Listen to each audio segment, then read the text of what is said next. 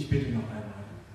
Lieber Vater, ich danke dir dafür, dass äh, alles, was wir gerade gehört haben, was ja erstmal eine ganze Menge Inhalt war, sich ja ganz gut zusammenfassen lässt auf, auf diese Beziehung, die du suchst zu uns. Du willst unser Gott sein, du willst unser Vater sein, du willst, dass wir in Gemeinschaft sind. Und ich möchte bitten, dass wir das jetzt auch erleben können in diesem Gottesdienst. Amen. Und wie lange habt ihr heute Morgen gebraucht? Also vom Spiegel, um auszusuchen, was zieht ihr an heute? Zwei Minuten? Eine Minute? Zehn Minuten? Ist jemand über zehn Minuten? Traut sich nicht. Okay. Also, wahrscheinlich ist auch niemand da. Dieser Gottesdienst soll ein Ort sein, an dem wir Gott begegnen möchten in die Gottesgemeinschaft treten wollen. Dafür beten wir, dafür bereiten wir hier vor.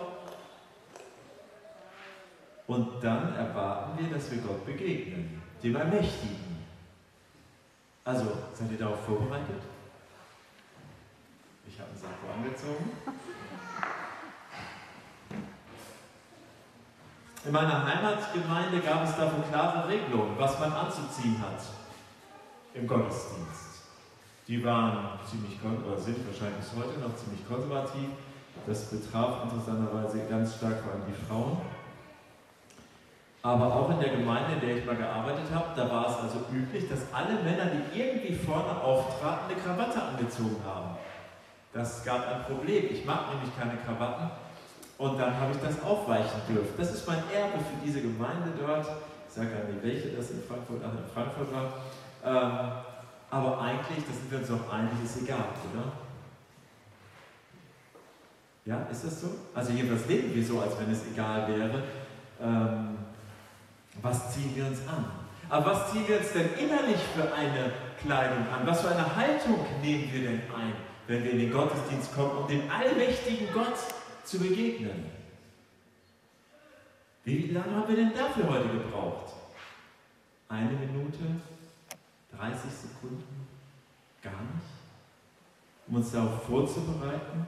Und spätestens hier würde man ja auch ins Nachdenken kommen, und das war auch in dieser Krawattendiskussion so mein Hauptargument, aber wir begegnen Gott ja nicht nur am Sonntagmorgen, sondern wir begegnen Gott ja eigentlich immer. Er ist ja immer mit uns, in uns, um uns. Er ist immer bei uns.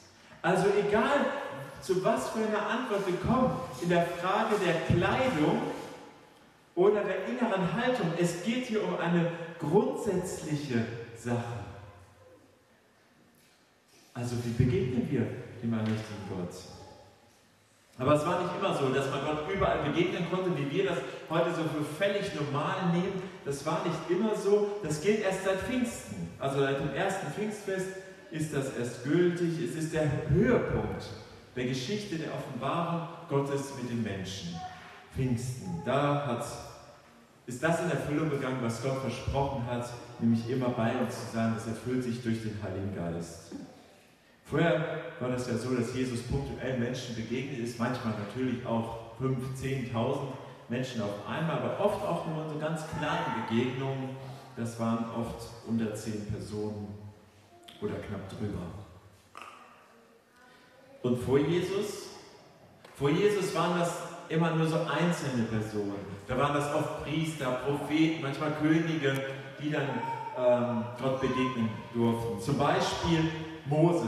Letzte Woche ging es ja auch ganz stark um Mose, als er die zehn Gebote empfing, diese zwei Texttafeln, Steintafeln von Gott am Berg Sinai empfangen hat, da strahlte er aus der Gegenwart Gottes. Habt ihr euch diese Figur hier schon einmal angeschaut? Hier drüben. Man kann das erkennen, zwei Gesetztafeln, zwei Steintafeln, das ist also der Mose. Und interessant ist, dass Mose zwei Hörner hat. Das lässt aufmerken, oder? Wieso hatte der gute Mose zwei Hörner? Das liegt an einem Übersetzungsfehler tatsächlich. Dieses Wort für strahlen, das kann auch Horn bedeuten. Und dann hat man, also vor vielen Jahrhunderten, gedacht, ach ja, das war der, der da kam er gehört runter.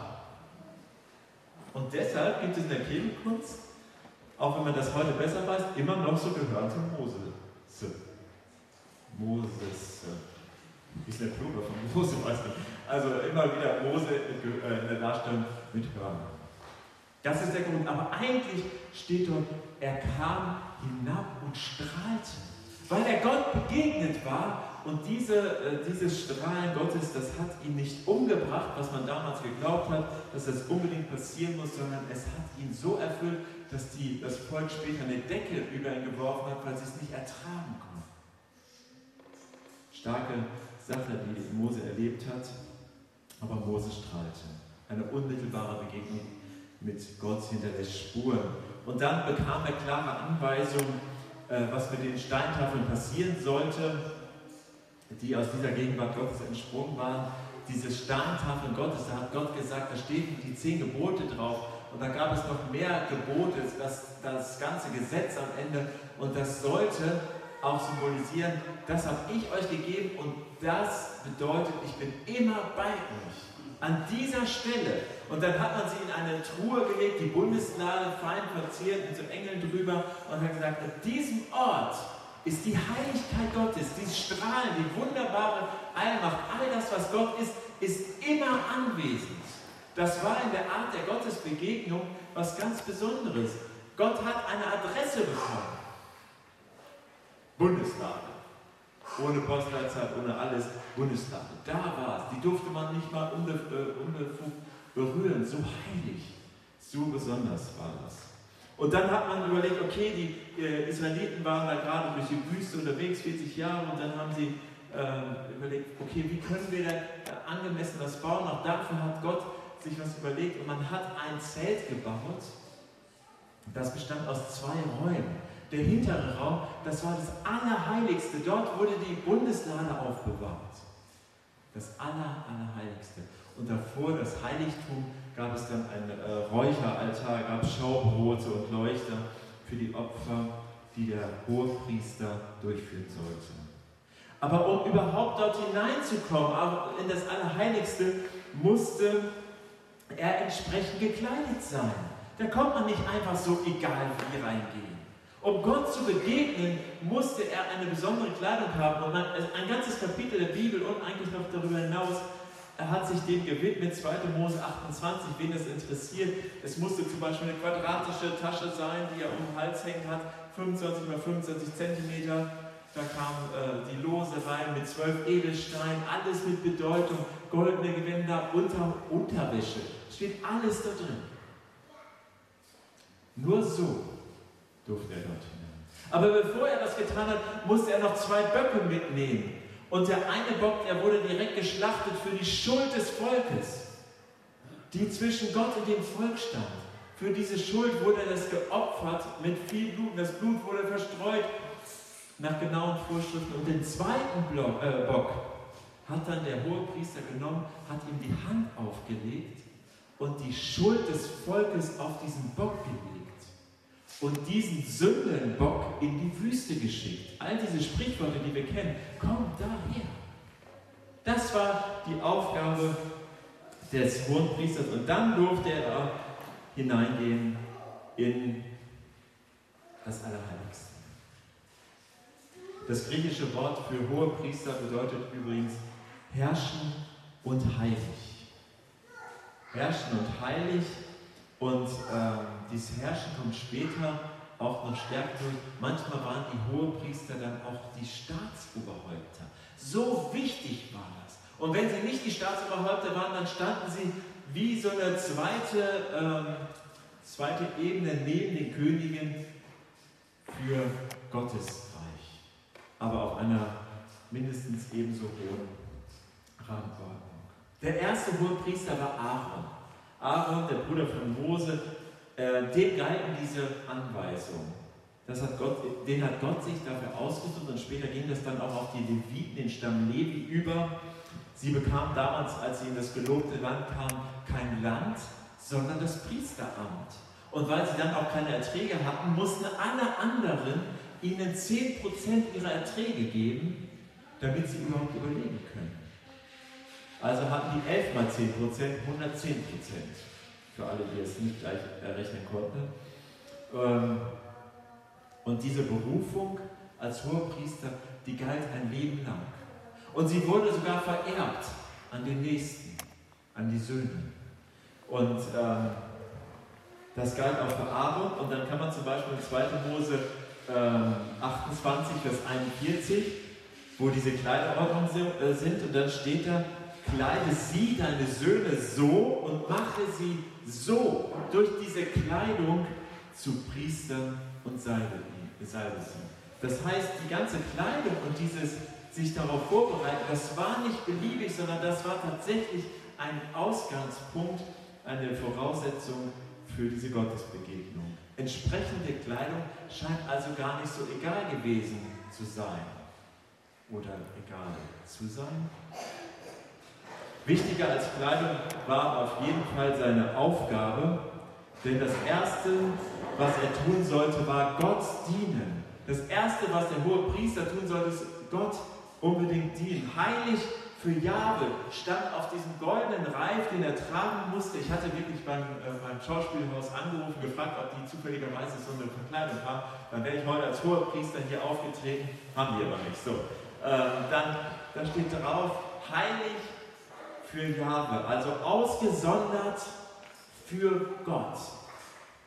Er trat als Mittler zwischen Gott und dem Volk auf. Das Volk, das unter dem Gesetz stand, unter den zehn Geboten plus X zwischen dem Volk und Gott. Und das war nötig, weil es einen Riss gab zwischen Gott und Menschen. Ich finde das hier so ganz gut, als wenn es auf der einen Seite Gott gibt, der auf dieser Seite steht, und auf der anderen Seite das Volk, das nicht zu Gott kommen kann. Es geht immer wieder um die Gottesbegegnung. Sie kommen nicht zueinander. Und um diesen Riss, der ganz früh in der Bibel schon erklärt wird durch, die, durch äh, den Ungehorsam der ersten Menschen, durch den kam diese Trennung zustande. Und das nennt die Bibel Sünde. Trennung von Gott ist Sünde. Mehr als eine Tat, mehr als nur irgendwas ganz Böses, sondern ein Zustand. Und diesen Riss, den können wir doch bis heute immer wieder spüren, oder? Immer wieder bekommen wir so eine Ahnung davon, was das heißt. Trennung von Gott. Immer dann, wenn wir leiden, an Leid dieser Welt zum Beispiel, oder an unserer Ohnmacht, wenn wir es nicht erklären und nicht fassen können, was da so passiert. Immer dann, wenn wir vielleicht persönliches Leid erleben, Verlust. Immer dann, wenn wir vielleicht Schuld spüren, wie eine Last, die auf uns drückt. Immer dann, wenn Krankheiten da sind, wenn Streit oder Unversöhnlichkeiten da sind. Und der hohe Priester sollte für die Dinge, die, die ich zwischen Gott und mich gestellt habe, sollte er äh, einspringen, sollte er opfern, sollte er etwas, äh, soll er Opfer bringen, nicht nur Tiere, aber vor allem, und manchmal im Alten Testament, da klingt das fast wie so ein Massaker was da geschlachtet wurde, was da an Blut geflossen ist. Das ist Wahnsinn. Und das alles nur, um diesen Riss irgendwie wieder hinzubekommen, dass Gott sich zuwendet zu mir. Und wie sieht das jetzt bei uns aus? Wie fühlen wir uns denn? Fühlen wir uns so mit ganz eng mit Gott verbunden oder spüren wir diese Trennung? Spüren wir diesen Riss bis heute?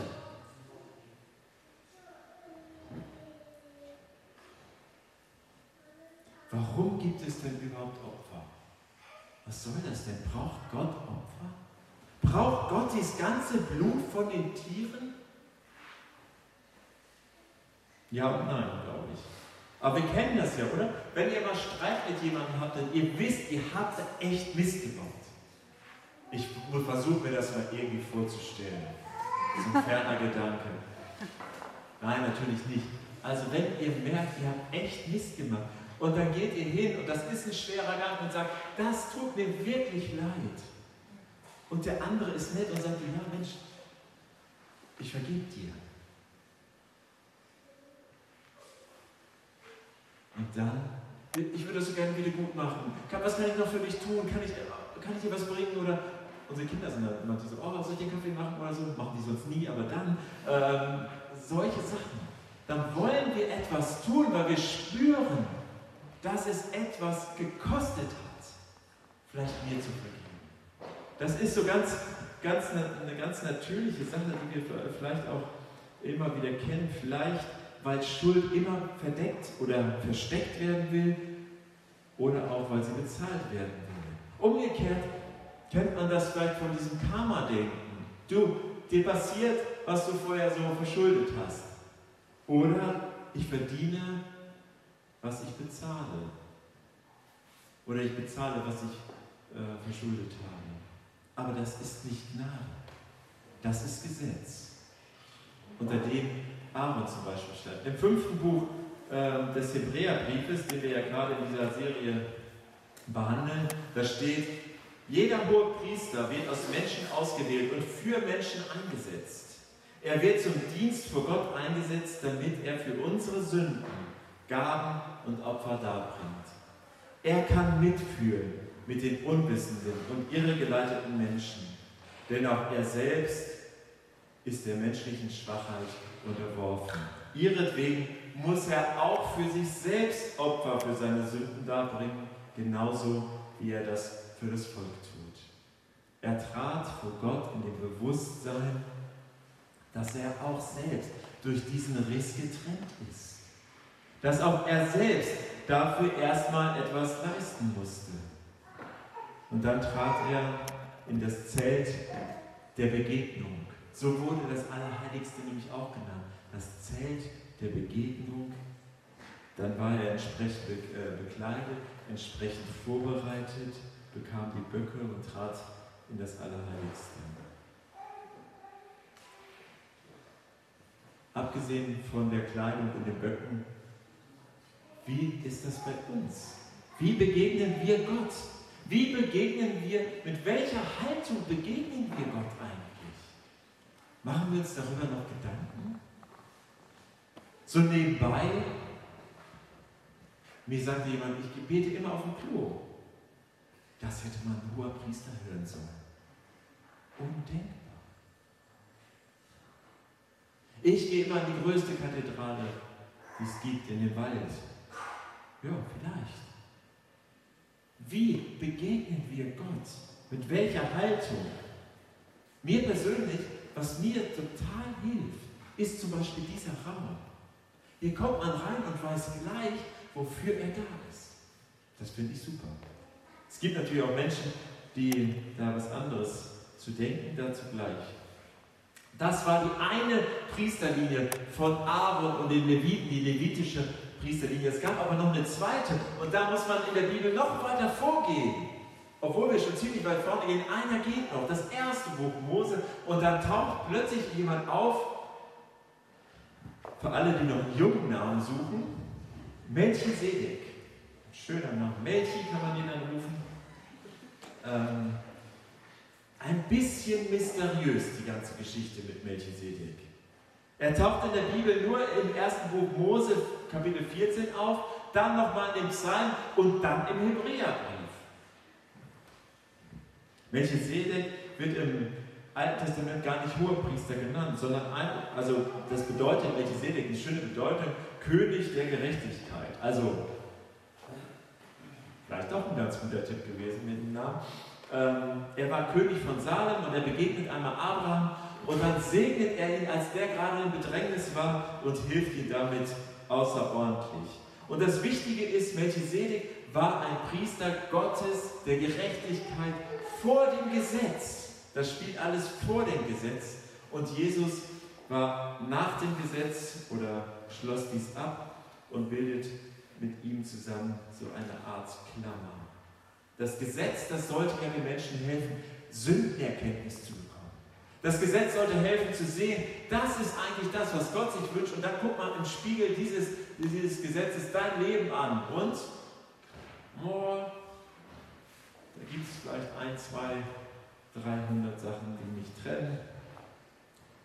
Und dann sollte das Gesetz auch helfen, irgendwie auch wieder Dinge zu tun, eine, eine gewisse Werkgerechtigkeit war dann da, ich musste etwas tun und dann war es wieder in Ordnung. Es mussten Opfer gebracht werden. Nur im Hebräerbrief wird der Melchisedek äh, Hohepriester genannt. Und dann bildet er halt diese Klammer um diese levitische Priesterlinie herum, die für das Gesetz stand. Und dann gibt es den dritten, habe ich gerade schon gesagt, den dritten Hohepriester, der hier genannt wird, das ist halt Jesus. Und bei dem Thema Hohepriester geht es immer um das Volk Israel oder um das Volk Gottes Israel und dann würde ich sagen auch die Gemeinde. Es geht immer um Sünde, es geht immer um Opfer und es geht immer um die Gemeinschaft mit Gott dem Allmächtigen. Und jetzt stellen wir uns einmal vor, Jesus wäre gar nicht gekommen. Und hätte nicht diese Stelle als Hohepriester eingenommen. Dann müssten wir bis heute für alles, für jeden Gedanken, für jedes gesagte Wort und jedes nicht gesagte Wort, für jede Tat und jede nicht äh, äh, getane Tat, die irgendwie dem Willen Gottes widerspricht, Opfer und zwar nicht irgendwo, sondern dort, am Heiligtum Gottes. Wenn es den noch gäbe, diesen Tempel, wo der dann stand. Das ist die Realität der ersten Leser des Hebräerbriefs. Das. So haben sie es gehört. Juden, die Christen geworden waren und in ganz schweren Zeiten die Tendenz hatten, wieder zurückzugehen zu dem, was sie kannten, zu ihrer alten Prägung, zu dem Vertrauten, zu dem, was auch irgendwie leichter war, weil man konnte, das, das ist das Schöne bei so Werken, um wieder alles in Ordnung zu bringen, bete fünfmal das Vater unser, vier Stierböcke oder so und dann kann ich das erledigen und Haken dran machen. Irgendwie schien ihnen das wieder sehr verlockend zu sein.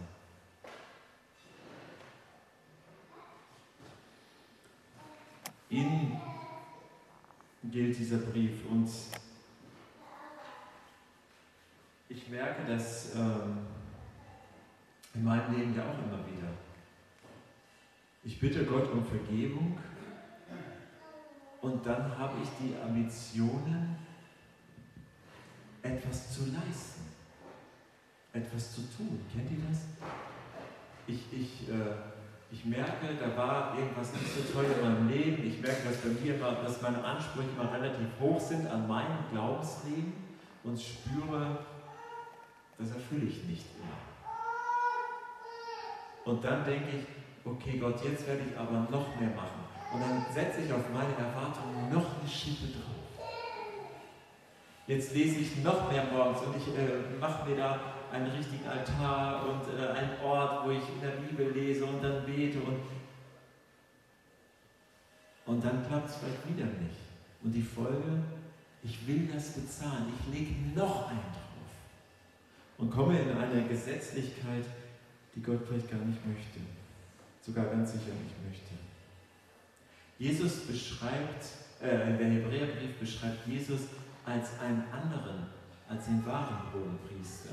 Ihr könnt das durch alle, fast alle Kapitel durchgehen. Fast überall taucht es auf. Kapitel 2. Ein barmherziger hoher Priester, der für das Volk bei Gott eintritt für die äh, Vergebung der Sünden. Kapitel 3, Vers 1. Ein Vermittler. Kapitel 4, drei Verse lese ich mal schnell vor. Wir haben einen großen hohen Priester, der alle Himmel durchschritten hat. Es ist Jesus, der Sohn Gottes. Lasst uns also an dem Bekenntnis zu ihm festhalten. Er ist kein hoher Priester, der nicht mit unseren Schwachheiten mitleiden könnte. Er wurde wie wir in jeder Hinsicht auf die Probe gestellt, nur war er ohne Sünde. Oder Kapitel 7, äh, unschuldig, heilig, rein, getrennt von Sünde, hat er nicht nötig, Opfer zu bringen. Und Kapitel 9, er ist das einmalige Opfer höchstpersönlich.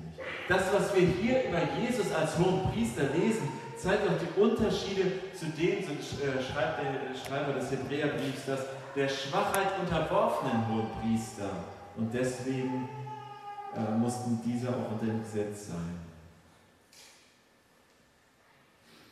Ich äh, nochmal hier zur Kirche. Ich weiß, dass einige damit ein Problem haben, also nicht mit Jesus, sondern mit dieser Darstellung. Schaut euch mal an.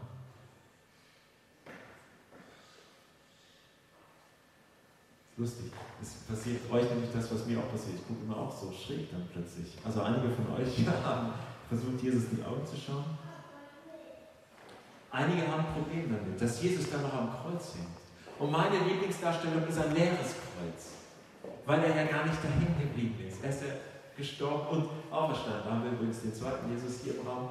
Das ist der erste Schritt nach der Auferstehung, möchte der Künstler darstellen. Also das ist doch eher das, was sie wollen. Aber warum denn das? Warum muss der denn da noch hängen?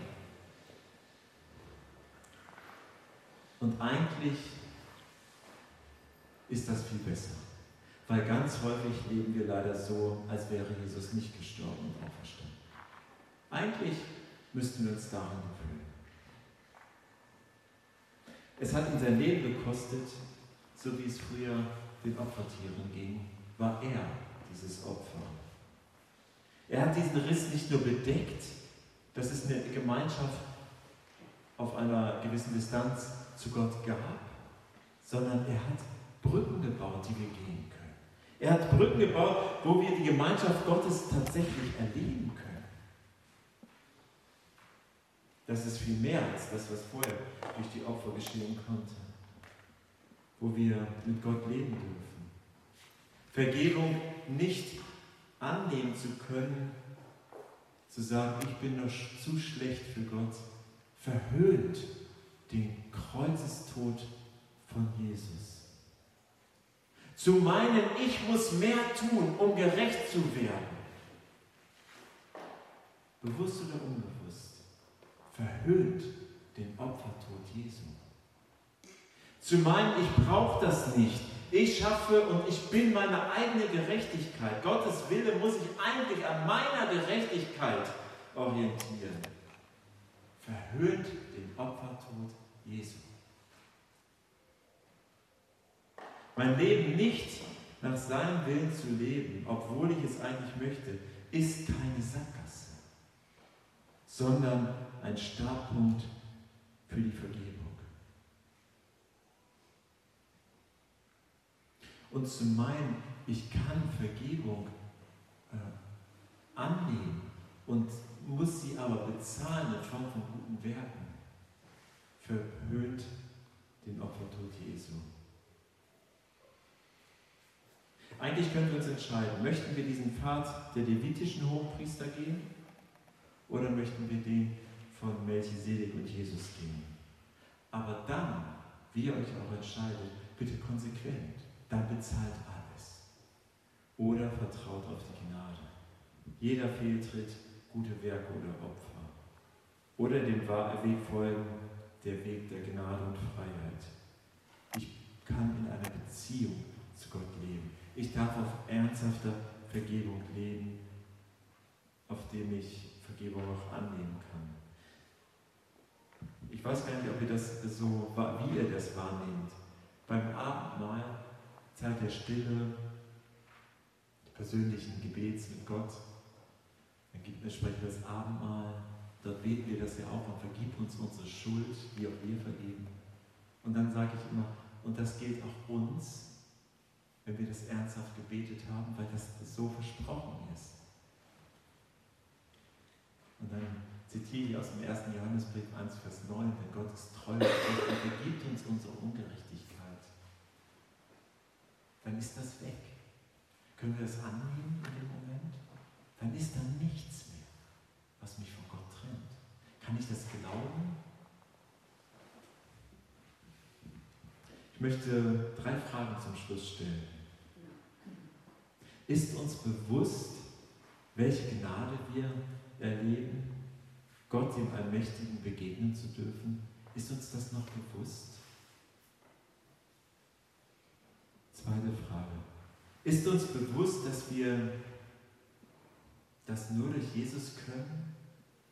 Haben wir noch eine entsprechende Ehrfurcht vor Gott, vor Jesus? Ist uns bewusst, dass wir auch kleine Christusse sein sollen und damit auch Mittler zwischen Gott und Menschen ihnen helfen dürfen, in die Gegenwart Gottes zu kommen? Dass auch wir kleine hohe Priester sein dürfen?